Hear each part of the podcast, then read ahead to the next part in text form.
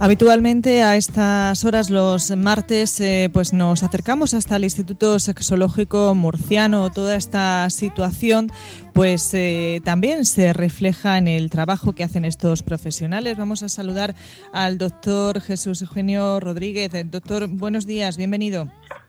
Hola, ¿qué tal? Buenos días.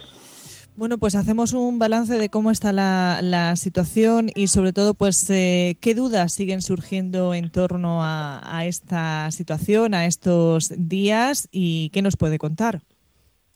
Bueno, se está hablando mucho de la posible transmisión o no de este virus en las relaciones sexuales y es importante aclarar que, que a día de hoy no hay ninguna evidencia ni se puede considerar que sea un virus que se transmite sexualmente otra cosa es que durante una relación sexual se pueda transmitir eh, en relación a lo que son los besos, las caricias, pero no a lo que es una relación sexual en el sentido de que el virus esté presente en fluidos como el semen o los fluidos vaginales.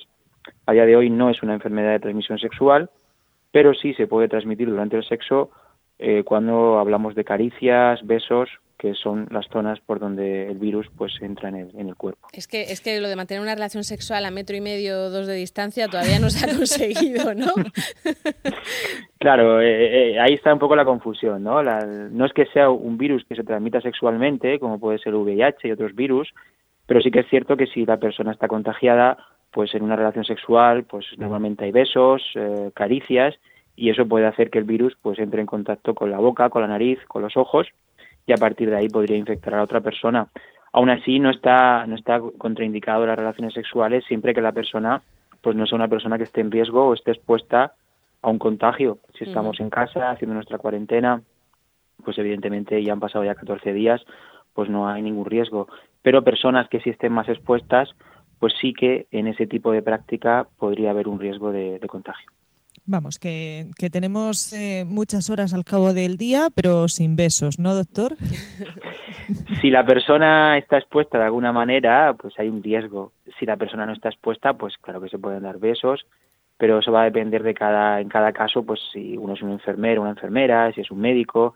Si estás más expuesto, pues evidentemente dar besos y todo esto ahora, pues no está muy recomendado, por lo que hemos dicho. Este virus pertenece a una familia que más bien ya conocemos porque el, SARS y el MERS son virus que ya tienen más años y sabemos que, que no están, eh, no son transmitibles a nivel sexual. Pero es lo que vosotros decís, eh, que es muy raro que haya una relación sexual sin un beso, sin una caricia, y ahí sí puede haber una transmisión del virus. Hay otras dudas ya en torno a si puede afectar a la fertilidad, en fin, dudas, dudas ya a largo plazo, ¿no? De lo que puede pasar a las personas que han pasado por esta enfermedad. Sí, ha habido muchos titulares de prensa diciendo que afectaba a la fertilidad masculina. La realidad es que esto parte de una información que se publicó en una web oficial china de un centro de reproducción eh, de la propia ciudad de Wuhan, pero no era un estudio, simplemente era una hipótesis que se lanzaba, ya que la, vía de entrada al cuerpo de este virus eh, a nivel celular, pues hay una serie de receptores que están presentes en los testículos del hombre y se hipotetiza, es una hipótesis, ¿no? no es que sea una realidad, que podría afectar la fertilidad, pero ni hay estudio que demuestre tal efecto y simplemente, ya digo, es una hipótesis. A día de hoy no podemos afirmar que genere secuelas o que vaya a afectar a la fertilidad masculina.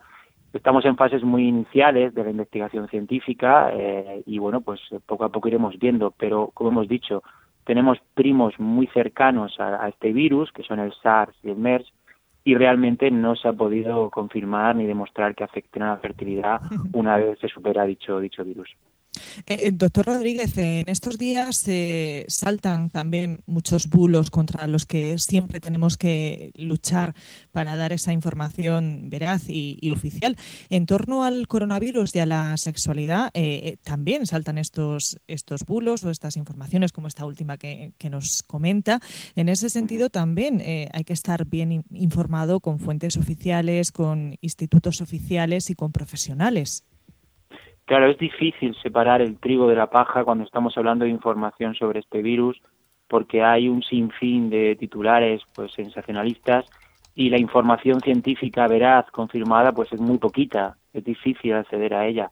Hay que agradecer a todas las editoriales de científicas que están abriendo los contenidos y están siendo muy proactivas en el hecho de compartir esa información. Eh, eso está ayudando mucho a que realmente los profesionales sanitarios podamos acceder a información veraz, ya que, como he comentado, pues eh, ahora se vive mucho del titular, ¿no? Del sensacionalismo, y aunque a veces te lees la noticia y realmente pues pues eh, queda en nada ese titular, pero hay mucha población que no tiene ese filtro a la hora de leer las cosas y está entrando pues en pánico y está llegando a situaciones de mucho estrés que se podrían evitar. Hay, otra cosa que, también se ha comentado mucho y es si dentro de nueve meses tendremos una, un cuarentena boom, ¿no? También. Sí, sí. Eh, yo en este sentido, ayer me preguntaban esto mismo en una, en una entrevista y la realidad es que yo creo que no. Yo creo que estamos en una situación en la que las personas por el momento estamos muy estresadas, estamos bajo un estado de tensión, hemos perdido muchos reforzadores que, que ayudaban a tener un estado de ánimo positivo y eso afecta directamente a la sexualidad. Mm. No sé si en las próximas semanas esto cambiará o no, espero que sí, pero la realidad es que a día de hoy la gente está más estresada de lo que es habitual y eso afecta directamente a su gana o a su interés eh, por el sexo, por no mencionar la convivencia con la pareja que hace que, bueno, pues lo que eran pequeñas piedrecitas en el zapato pues se estén convirtiendo en chinas gordas y que a veces no queramos ver a nuestra pareja mucho en pintura. bueno, en este en este caso lo iremos viendo que es también, como usted dice, habitual estar desganado en esta cuarentena, ¿no? Que no se preocupen. Y ahora, entre que ha llegado la tenía primaveral, entre que estamos encerrados en casa, entre el estrés si estas semanas no tenemos mucha gana, que nadie se preocupe, que eso se va a pasar. Que eso es natural y como nos decía ayer nuestra psicóloga clínica, que también a veces hay que respetar un poco eh, la privacidad de cada uno y la soledad, ¿no? Es decir, aunque estemos muchos en la misma casa, me voy a quedar un ratico yo solo en mi cuarto, ¿no? O yo sola en mi es Muy, es muy importante que tengamos espacios para todo en casa, incluso para eso, para estar un rato solos y hacer nuestras cosas. Eso es lo que la gente tiene que intentar ahora, crear espacios en la misma casa espacios para hacer diferentes actividades y a veces uno estará solo, con su pareja, con los niños, pero no hacerlo todo un tot, un revolutum ahí, que todo el mundo junto, ¿no? Con una especie de camarote de los hermanos más, que eso al ser humano pues nos descoloca bastante y al final acaba teniendo secuelas. Muy bien, pues eh, muchísimas gracias Jesús y lo, lo, dicho, volvemos a llamarte el próximo martes, que nos surgirán más dudas seguro. Pues un placer, aquí estaremos. Venga, hasta luego. Un placer, adiós.